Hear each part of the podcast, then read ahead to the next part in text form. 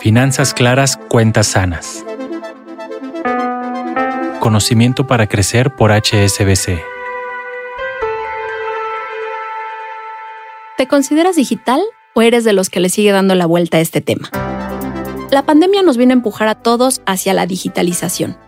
Digamos que con el confinamiento no tuvimos para dónde hacernos y ahora tenemos videollamadas, juntas virtuales, clases en línea, pedimos el súper y compramos a través de diferentes aplicaciones móviles.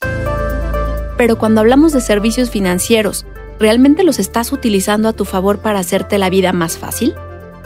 Te invito a que me acompañes y escuches la plática que tuve con Juan Carlos Espinosa, director de Banca Digital e Innovación de HSBC México, para que exploremos juntos cómo aprovechar la banca digital con mayor tranquilidad y seguridad. Soy Claudia Castro. Bienvenido.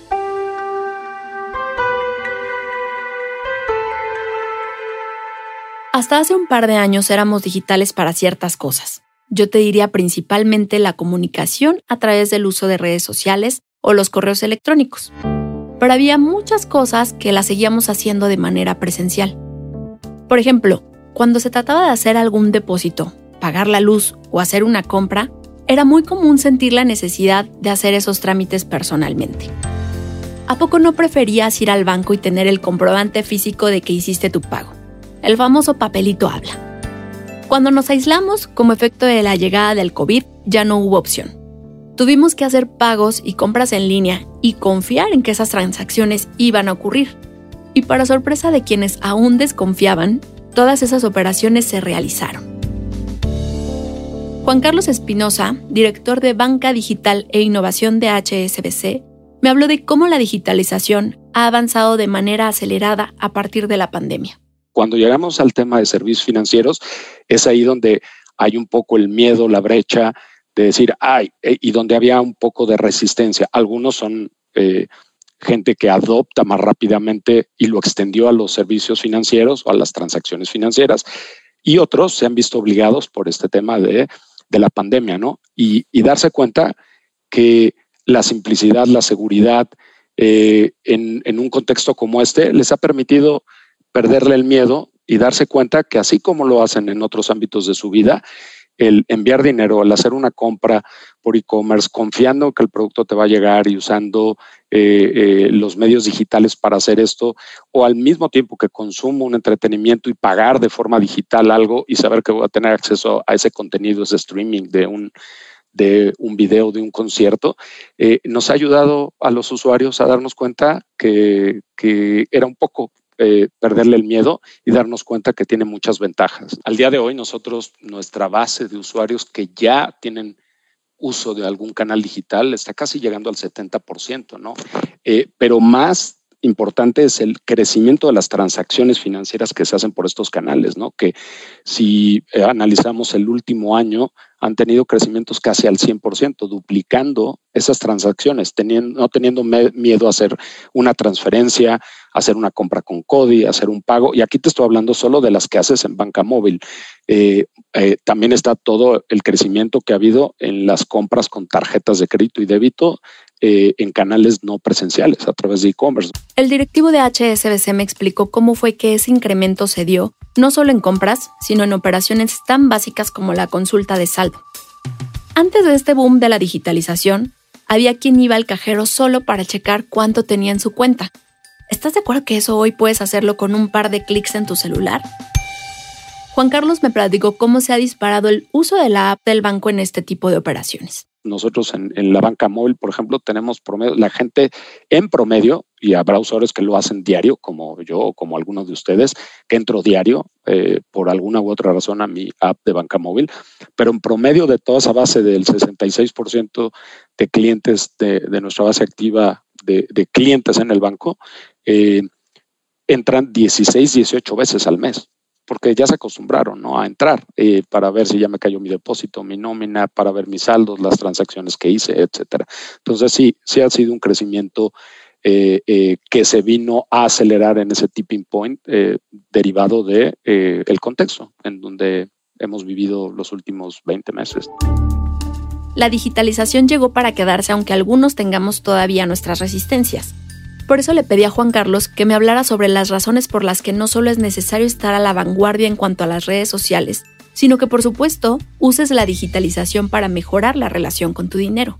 Por un lado, la conveniencia, ¿no? La conveniencia de yo como usuario y que cada uno de nuestros clientes potenciales o nuestros clientes actuales puedan vincularse con nosotros de inicio o empezar a operar transacciones y servicios de forma remota y en el momento que lo necesitan, ¿no? Es, el tema de simplicidad es muy importante. La seguridad, otra vez, comparado contra tener yo que desplazarme a hacer operaciones en efectivo y todo lo que implica el costo y, el riesgo que implica, sabiendo que también existen riesgos en el mundo digital y que hay que cuidarnos, ¿no? E, esa sería otra de las ventajas, ¿no? Y tercero, que al final, eh, conectado con mi vida digital, todos estos medios eh, eh, digitales que estamos poniendo las instituciones financieras van a estar conectados con nuestra vida digital. No, no, cada día, si bien hoy hay medios para yo poder hacer un pago en una red física para después hacer una compra en digital, al final van a ir desapareciendo. Eh, el mundo digital se va a conectar y, el acceso a más contenidos, a entretenimiento, a, nuestra, a nuestro día a día, va a estar vinculado con las operaciones que yo pueda hacer eh, de forma digital, ¿no? El caso de Cody, ¿no? Poco a poco vendrá la penetración, pero eh, pues yo ya podré estar pagando con un código QR el día que cada día más comercios me acepten hacer ese pago y yo no tenga que cargar con efectivo. Entonces, hay, hay muchas ventajas, hay riesgos, hay que controlarlos, hay que entenderlos, eh, ser conscientes, todos los que participamos en el ecosistema y sobre todo seguir ayudando a nuestros clientes y usuarios, pero son más las ventajas. Desde mi punto de vista, el principal motivo por el que una persona puede darle la vuelta a digitalizar sus finanzas está relacionado con la percepción de seguridad. Y lo pongo en términos de percepción porque precisamente en cuanto empiezas a volverte digital, te das cuenta que en realidad no hay razones de peso para no hacerte la vida más fácil y las medidas de seguridad, ya lo decía Juan Carlos, debes tenerlas tanto en el mundo físico como en el virtual. Estoy segura de que estarás de acuerdo en que no es lo mismo que te diga, te voy a mandar un correo, a que te diga, te voy a hacer una transferencia. Si no llega el correo, pues me lo vuelves a pedir. Pero ¿y si no llega el dinero? El dinero tiene un componente emocional que es el aderezo de nuestras decisiones financieras. A veces nos lleva a actuar por impulso, a veces nos paraliza por el miedo. Lo mismo aplica con las transferencias y pagos digitales nos empieza a generar ansiedad o preocupación cuando el dinero no cae. O peor, que de repente ya no esté en nuestra cuenta. Por eso me parece muy importante esto que me dijo Juan Carlos. Él considera que el mundo digital es más seguro que el mundo físico. Escucha por qué. Lo digital es más seguro que el efectivo. ¿no? Empezando por ahí, ¿no? El yo tener que ir a un cajero, retirar dinero y el riesgo eh, eh, que eh, desafortunadamente vivimos al manejar efectivo siempre es más riesgoso y más costoso. Lo que pasa es que no medimos el costo de manejar efectivo y el riesgo asociado que esto implica, ¿no? Pero el yo poder ir gastándome de forma paulatina mi dinero, gastando, comprando con mi tarjeta de débito o con crédito, haciendo transferencias, es mejor que ir una vez a la quincena a retirar mi nómina y el riesgo que implica tener el, el dinero en efectivo y manejarlo. Aunado a que tener el dinero físico es más inseguro que tener una tarjeta o un teléfono desde donde realizar tus operaciones, los bancos han reforzado las medidas de seguridad. El directivo de HSBC me contó cómo se han sumado nuevas estrategias para que puedas sentirte tranquilo al saber que tu dinero está seguro. Los bancos hemos hecho muchas cosas, algunas eh, acuerdos gremiales y otras porque también la regulación ha ido avanzando y nos hemos ido teniendo que hacer eh, eh, el cumplimiento de esto, como el uso de biométricos, de huellas digitales en, sucursales para abrir una cuenta o para eh, acceder a un crédito, pero también la seguridad que está en los canales digitales, desde cómo me registro en un canal digital donde me tengo que autenticar que soy yo, eh, eh, con datos que yo conozco, para después poder yo acceder a operaciones eh, sencillas, pero después monetarias con otros factores de autenticación, ¿no? Como son eh, NIPS o tokens que se generan con, con, estos tokens por operación y cada día va avanzando más. ¿no? En el banco también adicional a la huella digital, nosotros tenemos biométricos de voz para autenticarte en contact center. Entonces, por muchos medios y varios canales seguimos trabajando para hacer más seguras las transacciones de los clientes. Algo que me parece muy interesante de la digitalización de los servicios financieros es esto que platicamos de hacer pagos o transferencias de una forma más fácil, pero también que hoy puedas tener una cuenta sin haber ido una sola vez al banco. El directivo de HSBC me contó sobre cómo puedes tener tu cuenta digital, y de pronto pensé en todos aquellos emprendedores que precisamente en la pandemia iniciaron proyectos desde casa, como venta de pasteles, de joyería, hasta dar terapias a distancia, clases en línea, en fin, múltiples actividades que han derivado con esta nueva realidad. Quizás antes no tenías la preocupación de cobrar porque decías, cuando te vea me lo das. Pero ahora se hizo más evidente la necesidad de tener una cuenta de banco en la que te depositen el pago de tus productos y servicios. Esto fue lo que me dijo Juan Carlos sobre cómo funcionan las cuentas digitales. Hay cuentas eh, eh, que probablemente los clientes ubican como cuentas digitales o cuentas parecidas a las que tienen las fintechs, donde eh, tú puedes hacer un proceso que se llaman cuentas nivel 2, que tienen límites de depósito mensual, que se pueden aperturar de forma digital 100% sin validación biométrica, pero que se hacen eh, en procesos muy simples de algunos minutos con menos datos, pero que tienen estas restricciones de depósitos mensuales de acuerdo a la gradualidad del, riesgo, ¿no? Pero eh, el, tema de usar biométricos y validación hace que lo hagas más seguro contra el robo de identidad, ¿no? Entonces, a medida que tú quieres cuentas sin límites, eh, sí tenemos que hacer esas validaciones con las cuales pues tratas de evitar que alguien abra una cuenta a mi nombre para después hacer alguna, alguna actividad eh, eh, ilícita. La regulación permite hacer distintos procesos para abrir una cuenta, ¿no? una cuenta sin límites de depósito y con un expediente completo sí requiere hoy eh, ir a una sucursal donde si al aperturarla tú haces una validación de las huellas digitales biométrico contra el INE, ¿no? Eh, hay una nueva regulación que ya va a permitir que lo hagamos también de forma remota, 100% digital, con una validación de huellas y o de rostro contra la INE y validación de prueba de vida. Es algo en lo que estamos trabajando en el banco y que pronto eh, vendrá. Además de las cuentas digitales, existen otros productos como las propias tarjetas de crédito que puedes contratar en unos clics. Juan Carlos me contó sobre esto y de las tendencias que vienen en materia de servicios financieros digitales. Otro que está muy de moda y sobre todo también por entidades financieras no bancos, que es eh, tarjetas de crédito, las solicitudes y, término de, la solicitud y del journey en línea, ¿no? Que depende del apetito de riesgo de cada institución. Eh, eh, es más agresivo ¿no? en promover este tipo de, productos para no clientes, ¿no? Porque recordemos que el, el, tema al ofrecer crédito es balancear la calidad de clientes versus la penetración, ¿no? Por supuesto que sabemos que hay baja penetración de productos de crédito en la población, pero hay que cuidar el balance de crecer de forma sana y permitirle a los usuarios acceder sin tener que ir a una sucursal para abrir una tarjeta de crédito, por ejemplo, ¿no?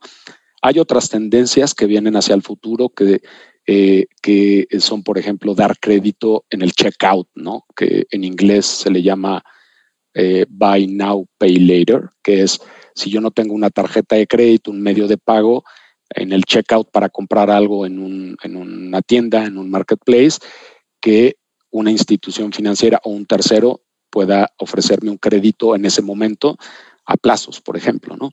E, esas son tendencias que vienen en otros mercados y que poco a poco las vamos a ver también en el mercado mexicano.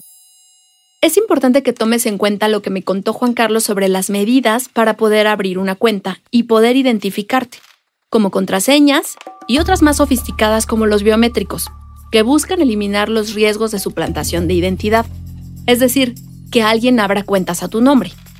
Recuerda que la responsabilidad de proteger tus datos es tuya y del banco, es compartida. Mira, cuando andamos por la calle no vamos compartiéndoles a las personas con las que nos encontramos nuestra información, dándoles nuestra identificación oficial o diciéndoles cuál es la contraseña de nuestro celular. Somos más precavidos en general en el mundo físico que en el digital. Pero justo de esa misma manera tenemos que cuidar nuestra información cuando descargamos aplicaciones y usamos las redes sociales. Y aunque ya hablaremos en otro episodio específicamente del tema de seguridad, no está de más recordarte, como me lo explicó el directivo de HSBC, que es necesaria una colaboración conjunta entre clientes e instituciones. El fraude es una industria y siempre tenemos que estar trabajando eh, en contra de ellos, como gremio, de forma individual como instituciones, pero también con los usuarios, ¿no? Eh, hay mucho incentivo por parte de ellos de siempre estar buscando cómo vulnerar, ¿no? Eh, el caso de, por más seguro que yo lo haga, si los usuarios comparten sus datos en llamadas falsas o en sitios falsos, links, eh, si no protegemos bien nuestras contraseñas, si son las mismas que usamos en redes sociales. Hay varias cosas que debemos cuidar también individualmente como clientes y usuarios que, son también corresponsabilidad nuestra. Por supuesto que la nuestra como, como instituciones financieras es eh, seguir apoyando, dando la comunicación, dando estos tips y robusteciendo todos los esquemas de seguridad. Pero una parte muy importante y en el contexto de educación financiera que estamos hablando es, seguir reforzando este tema de eh, también como personas somos vulnerables y tenemos que cuidar los datos que son nuestros, cómo los compartimos y cómo los usamos y siempre estar pendientes, dado que nuestra vida digital eh, primero nos dio un incentivo para vincularnos y, y, conectarnos, pues muy fácilmente cada app que bajamos o cada sitio donde nos queremos registrar compartimos datos y, y no, nos, no hemos tomado conciencia que ya hay información nuestra compartida ahí. Y luego si queremos usar usuarios, passwords y contraseñas similares también para la vida financiera, pues ponemos en riesgo todo esto, ¿no? Por eso la importancia de entender que sí, podemos ser digitales financieramente, pero tenemos que cuidar mucho nuestros datos y ser responsables de eso también como individuos. Déjame contarte que actualmente existen varias herramientas que están a nuestra disposición para que el uso que le damos a los servicios financieros a través de los espacios digitales sea más fácil y seguro. Por ejemplo, ¿sabías que si no vas a usar tus tarjetas de débito o crédito, puedes traerlas apagadas? Así es.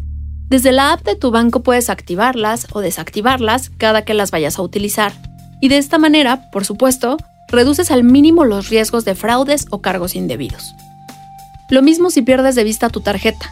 En lo que la encuentras, puedes entrar a tu app de banca móvil y apagarla.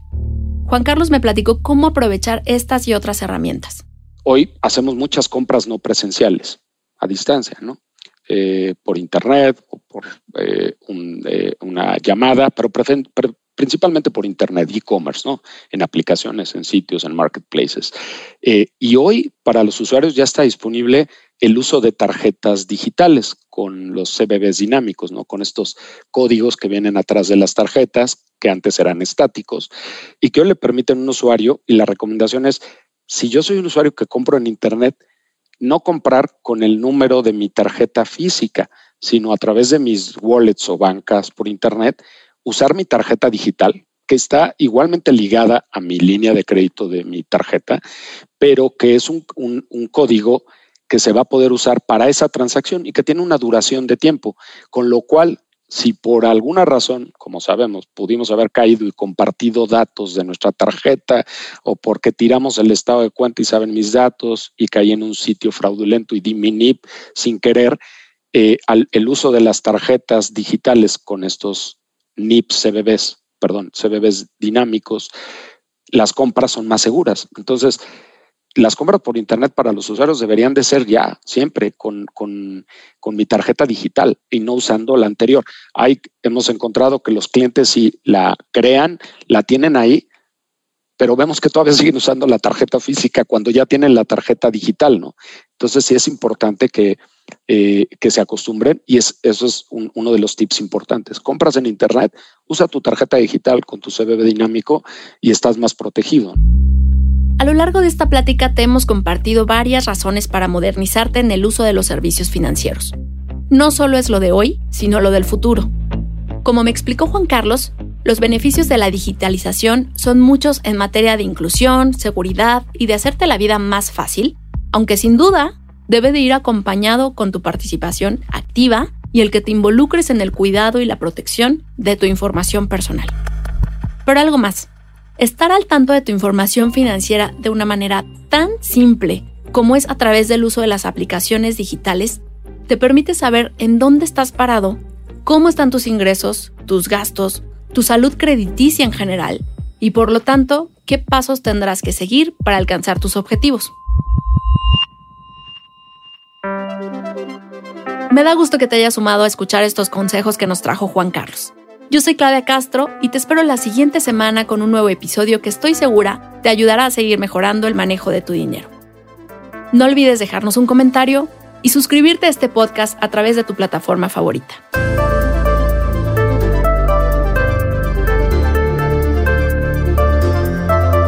Finanzas claras, cuentas sanas. Conocimiento para crecer por HSBC. Para saber más, síguenos en Twitter en arroba hsbc-mx y en YouTube y Facebook diagonal HSBC MX.